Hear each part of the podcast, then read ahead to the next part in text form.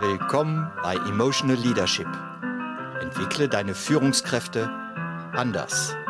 Dein Podcast mit Jochen Peter Breuer und Christoph Theile. Ich freue mich, dass die Sommerpause nun endlich vorbei ist und sage herzlich willkommen zur zweiten Staffel von Emotional Leadership. Und ich freue mich, dass Jochen Peter Breuer wieder mit dabei ist. Ja, hallo, lieber Christoph, machen wir doch mal Netflix Konkurrenz, ne? Saison Nummer zwei. Mal schauen wir mal, ne, wie viele Saisons wir schaffen. ja, genau. Und wir haben uns sehr über das Feedback gefreut. Wir haben einiges Feedback bekommen nach in der Sommerpause, die gesagt haben, Mensch, ich hoffe, ihr macht weiter. Machen wir natürlich gerne. Und wir haben uns für die zweite Staffel ein Thema genommen, was wir glauben, was immer noch in Unternehmen einen riesigen Stellenwert hat. Und das ist einfach das Thema Change. Change und Veränderung in Unternehmen.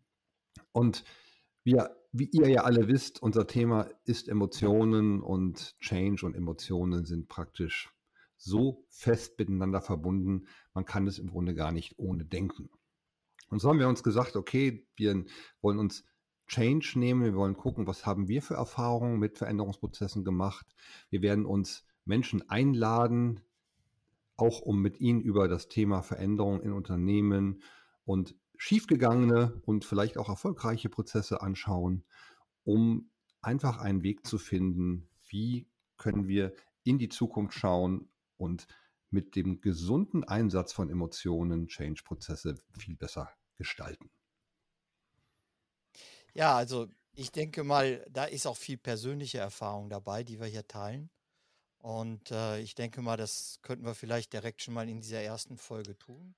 Ja. Was, was ich ja interessant finde, ist überhaupt mal da hineinzugehen, was sind eigentlich für Emotionen betroffen, wenn wir von Veränderungen reden, Christoph? Welche würdest du sagen, ich sag mal, ist so die, die, die erste, die hochkommt? Also ich glaube, das kann wirklich jeder nachvollziehen. Wir stellen uns vor, da kommt meine Führungskraft kommt um die Ecke und sagt, hier, wir werden die Dinge jetzt alle mal anders machen. Alles wird anders, so wie es früher war, ist jetzt leider vorbei. Der erste, die erste Reaktion, die im Grunde immer kommt, ist Widerstand. Kennen wir alle auf, oh, nee, bloß nicht, wieso denn das jetzt schon wieder? Das heißt, wir sind immer im Widerstand und wer in der ersten Staffel sich das angehört hat, die Emotion des Widerstands ist der Ekel. Mhm. Und Ekel bedeutet einfach, oh nee, nee, auf gar keinen Fall. Nicht mit mir, ohne mich, das will ich nicht.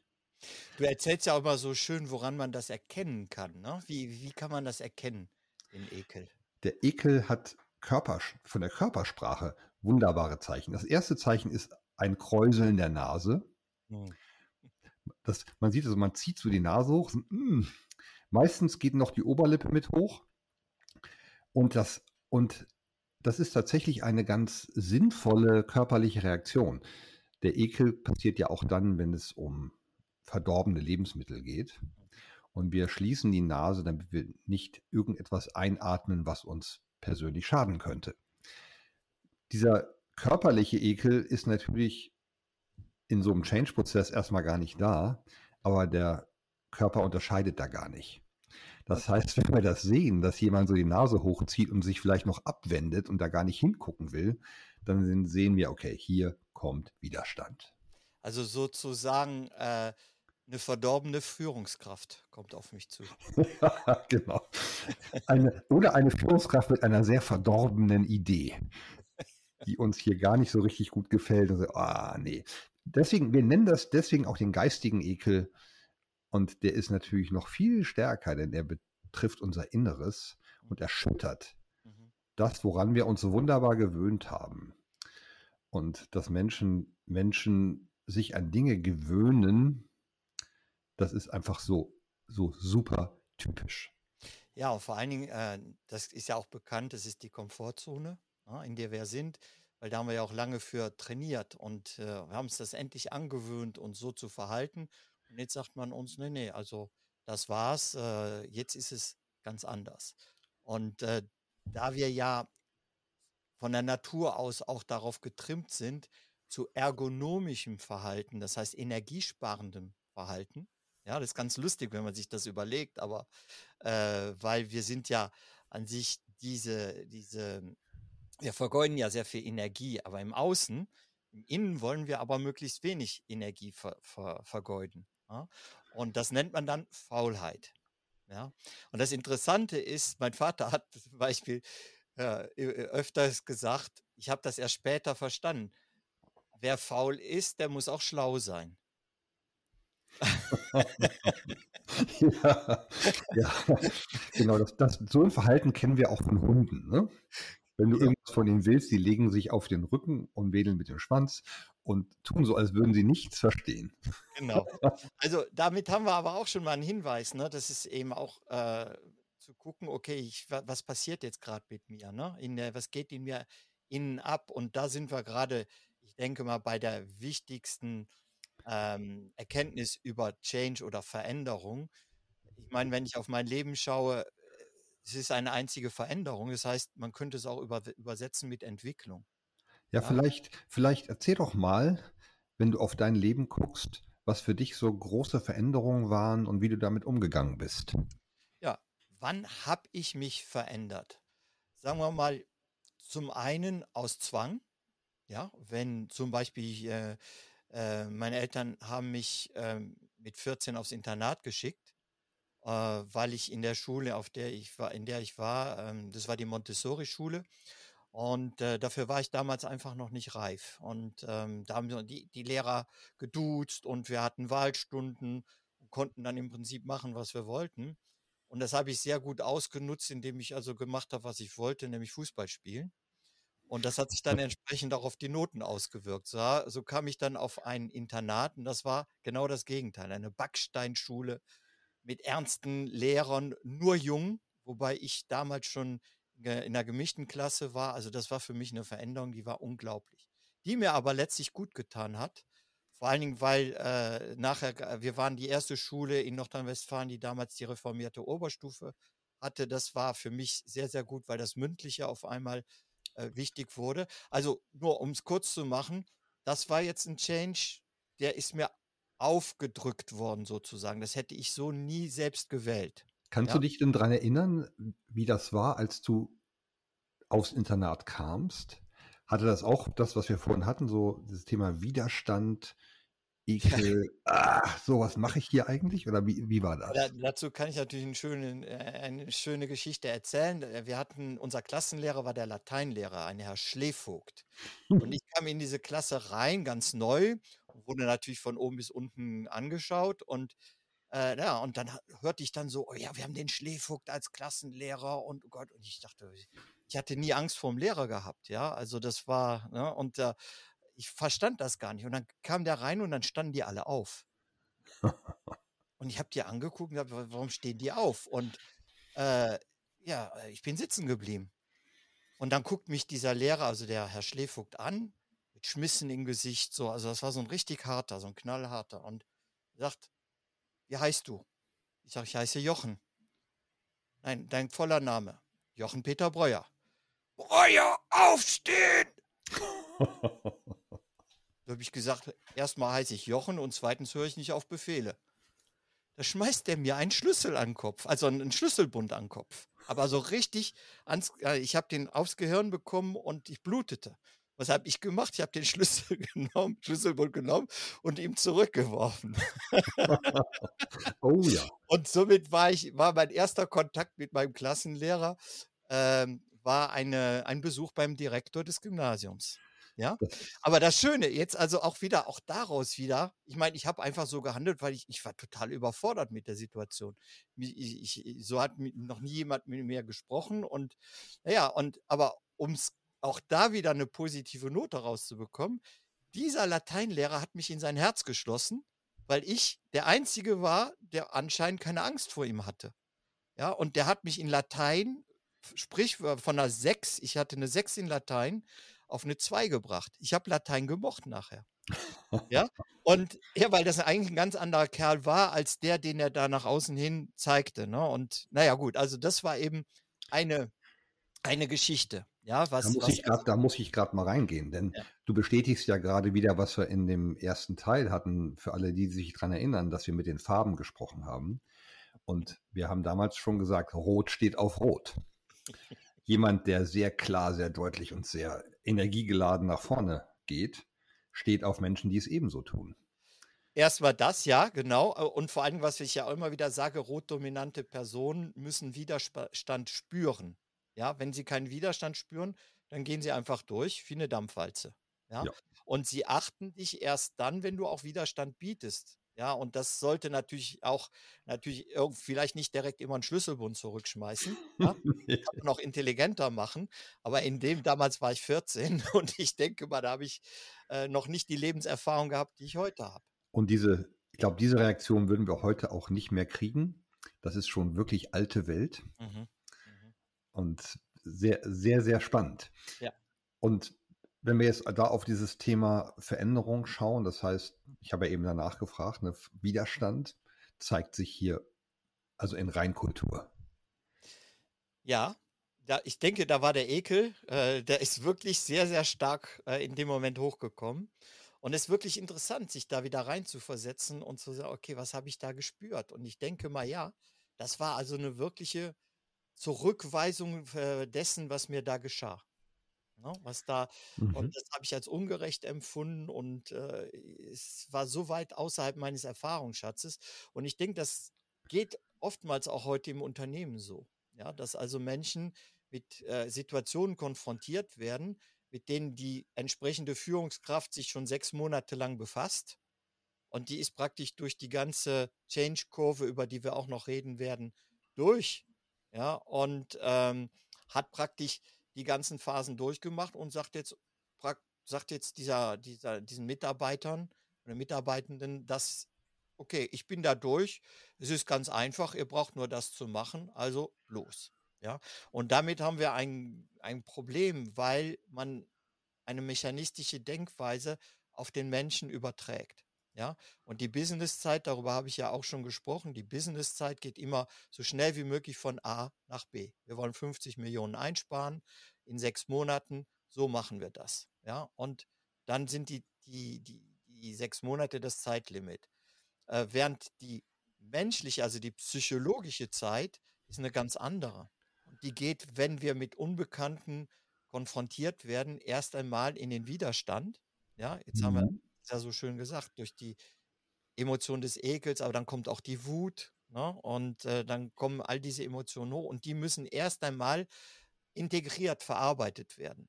Ja, und das ist der große Fehler, äh, den man im Change in Unternehmen beobachten kann, dass man die Businesszeit mit der psychologischen Zeit verwechselt oder sagen, oder andersrum, die psychologische Zeit im Prinzip gar nicht erst äh, wahrhaben will. Mhm. Das ist ganz spannend. Wir, du hast eben die Change-Kurve angesprochen.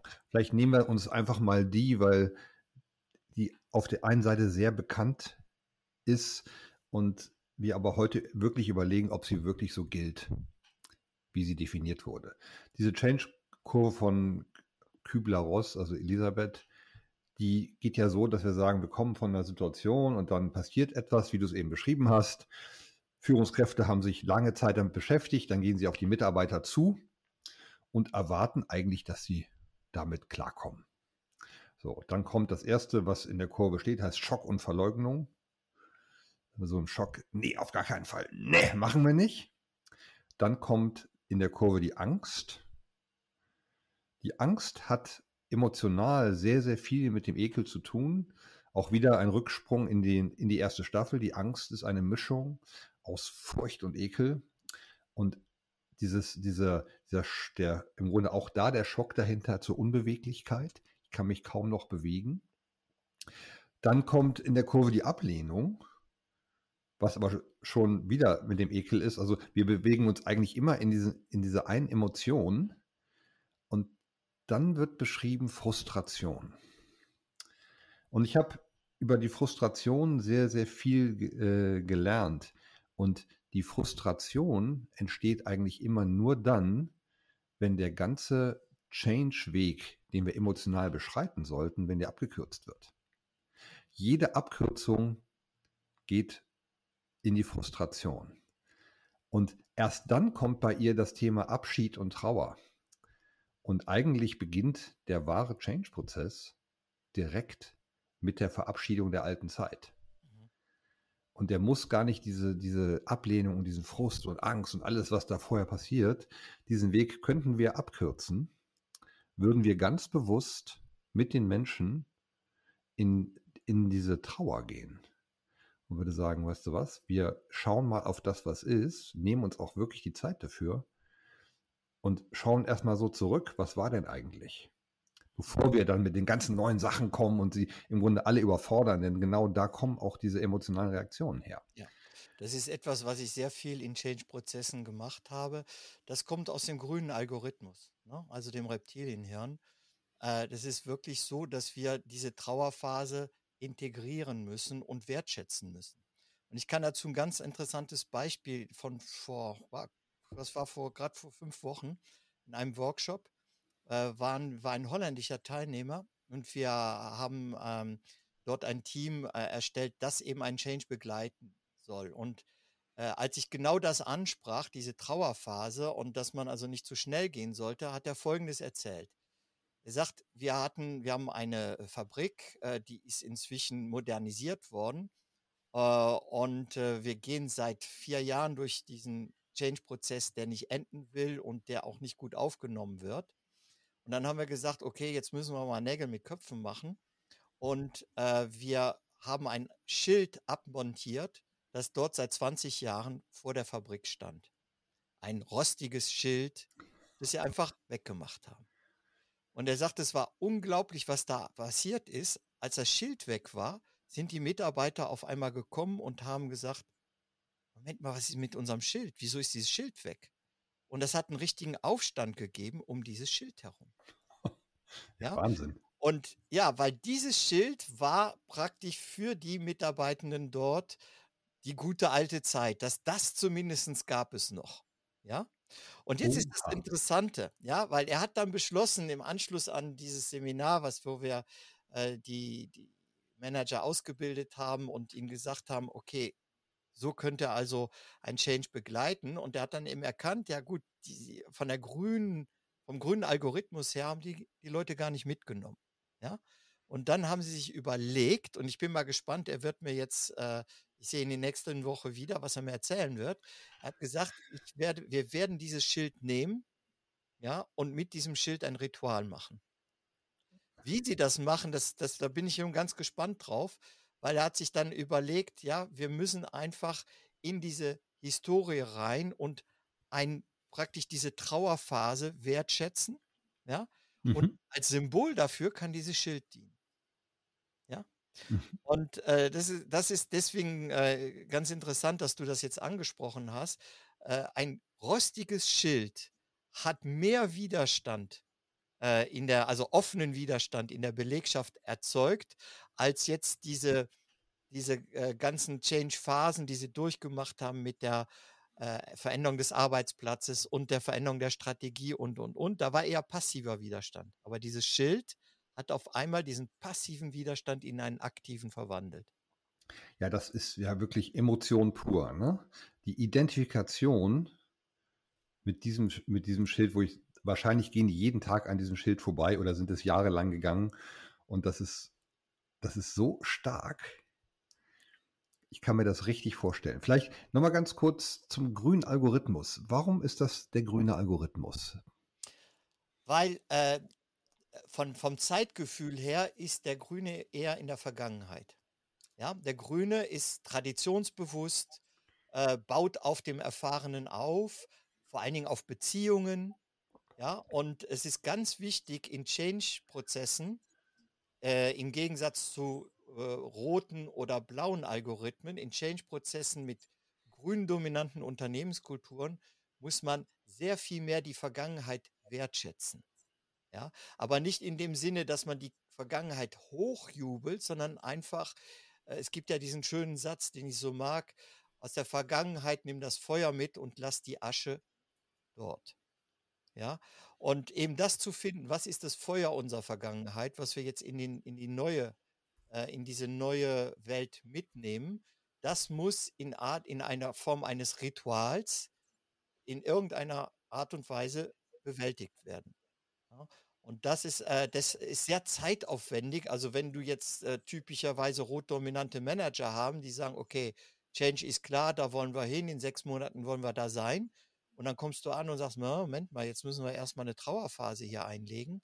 Ja, dann flippen manche Manager aus, vor allen Dingen, wenn sie sich dessen nicht bewusst sind.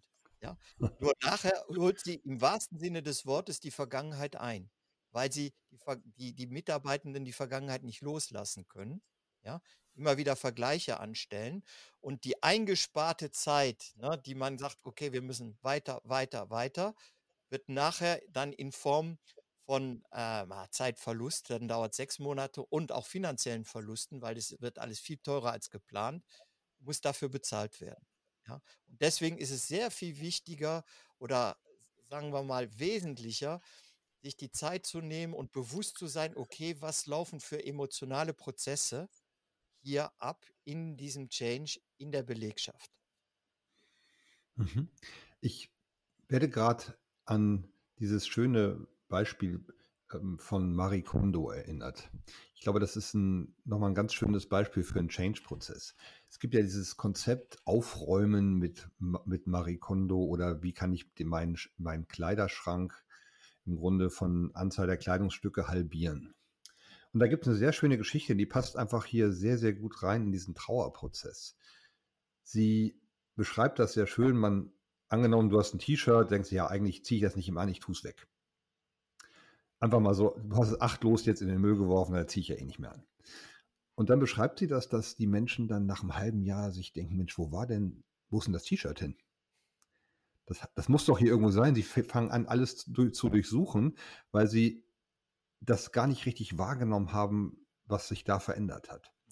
Und da beschreibt sie im Grunde den, den Weg zu sagen, ich nehme das T-Shirt, schaue es an, sage mir, okay, du ich habe ihr ein halbes Jahr lang nicht angezogen, du darfst gehen. Und es dann wirklich ganz bewusst Altkleidersammlung wegzutun. Und dann beschreibt sie das sehr schön. Dann ist es wirklich bewusst gegangen und ich werde es nie wieder suchen, weil ich habe es wirklich gehen lassen. Und genau dieser, dieser Trauerprozess passiert eigentlich in, oder sollte in jedem Change-Prozess genauso laufen, dass ich sage, ich schaue es an, sage auch ein bisschen, vielleicht auch ein bisschen liebevoll, Ne? Wir hatten eine schöne Zeit. Ja, aber sie ist vorbei. Das ist ein wunderbares Beispiel, weil es zeigt ja auch, ich meine, jeder unserer Zuhörerinnen und Zuhörer kann das ja jetzt mal selbst einfach mal in sich gehen und sich fragen, wie kommt das denn bei mir an, Zeit für eine Trauerphase zu verbringen? Ja, gerade an diesem Beispiel, was du gesagt hast, ein T-Shirt praktisch zu entlassen. Da sagt ja. doch sofort der moderne, intelligente Mensch, was ist das denn für ein Mist? Ja, also wir sind ja schließlich erwachsen und wir sind, und da setzt es nämlich an, nämlich genau dieses Bewusstsein, ja, wir sind emotionale Wesen. Und wenn wir das nicht integrieren in unseren täglichen Ablauf, in unserer, auch dieses Bewusstsein, was passiert da mit mir, das ernst nehmen, nicht dagegen kämpfen, das haben wir ja schon oft gesagt und werden es noch öfter wiederholen, sondern es bewusst anzuschauen und wahrzunehmen, damit können wir dann äh, besser in eine Veränderung gehen oder vorwärts gehen. Ja, ganz genau. Und am Ende sich auch mal die Zeit nehmen. Ne, das finde ich super, was du gerade gesagt hast. Wir, wir rennen zu sehr dadurch. Und wenn wir wirklich Veränderungen akzeptieren wollen, also auch wirklich mit mit uns als Mensch, mit unserem, wir nennen es ja gerne fast unseren Emotionenkörper, mit dem wir da unterwegs sind, mhm. wenn wir wirklich die Dinge loslassen wollen, um Platz zu machen für Neues, dann braucht das einfach ein ganz klein bisschen Zeit. Genau, und abschließend für diese erste Folge äh, würde ich vielleicht noch hinzufügen, die wichtigste Eigenschaft, um so ein Change zu bewältigen, neben dem Bewusstsein, ist Mut wenn ich Manager bin, ja, und sage, okay, wir müssen in sechs Monaten da sein, aber jetzt machen wir erstmal eine Trauerphase. Ja. ja. mhm. das genau. Das, das stimmt. Ja? Und ganz wichtig, ganz wichtig für uns, wenn wir auf Emotionen schauen, das dürf, dürfen wir, glaube ich, nochmal an der Stelle sagen. Trauerphase heißt nicht, dass wir in Traurigkeit versinken. Trauerphase heißt, wir schauen einfach ganz bewusst zurück, wie, wie du es eben beschrieben hast, mit dem grünen Algorithmus. Wirklich diesen Blick zurückwerfen, um dann uns Zeit zu nehmen, wirklich sagen, okay, das war wirklich schön, das jetzt zu verabschieden, um Platz zu machen für Neues. Und das ist erst der erste Schritt. Wir werden in unserem Podcast die weiteren Schritte uns natürlich angucken, wie Veränderung geht. Aber der erste Schritt sollte immer mit einer Phase beginnen, wo wir sagen, innehalten und zurückblicken. Das war wieder eine Folge von Emotional Leadership. Schön, dass ihr dabei wart. Wir freuen uns über euer Feedback auf emotional-leadership.com. Eure Christoph Theile und Jochen-Peter Breuer.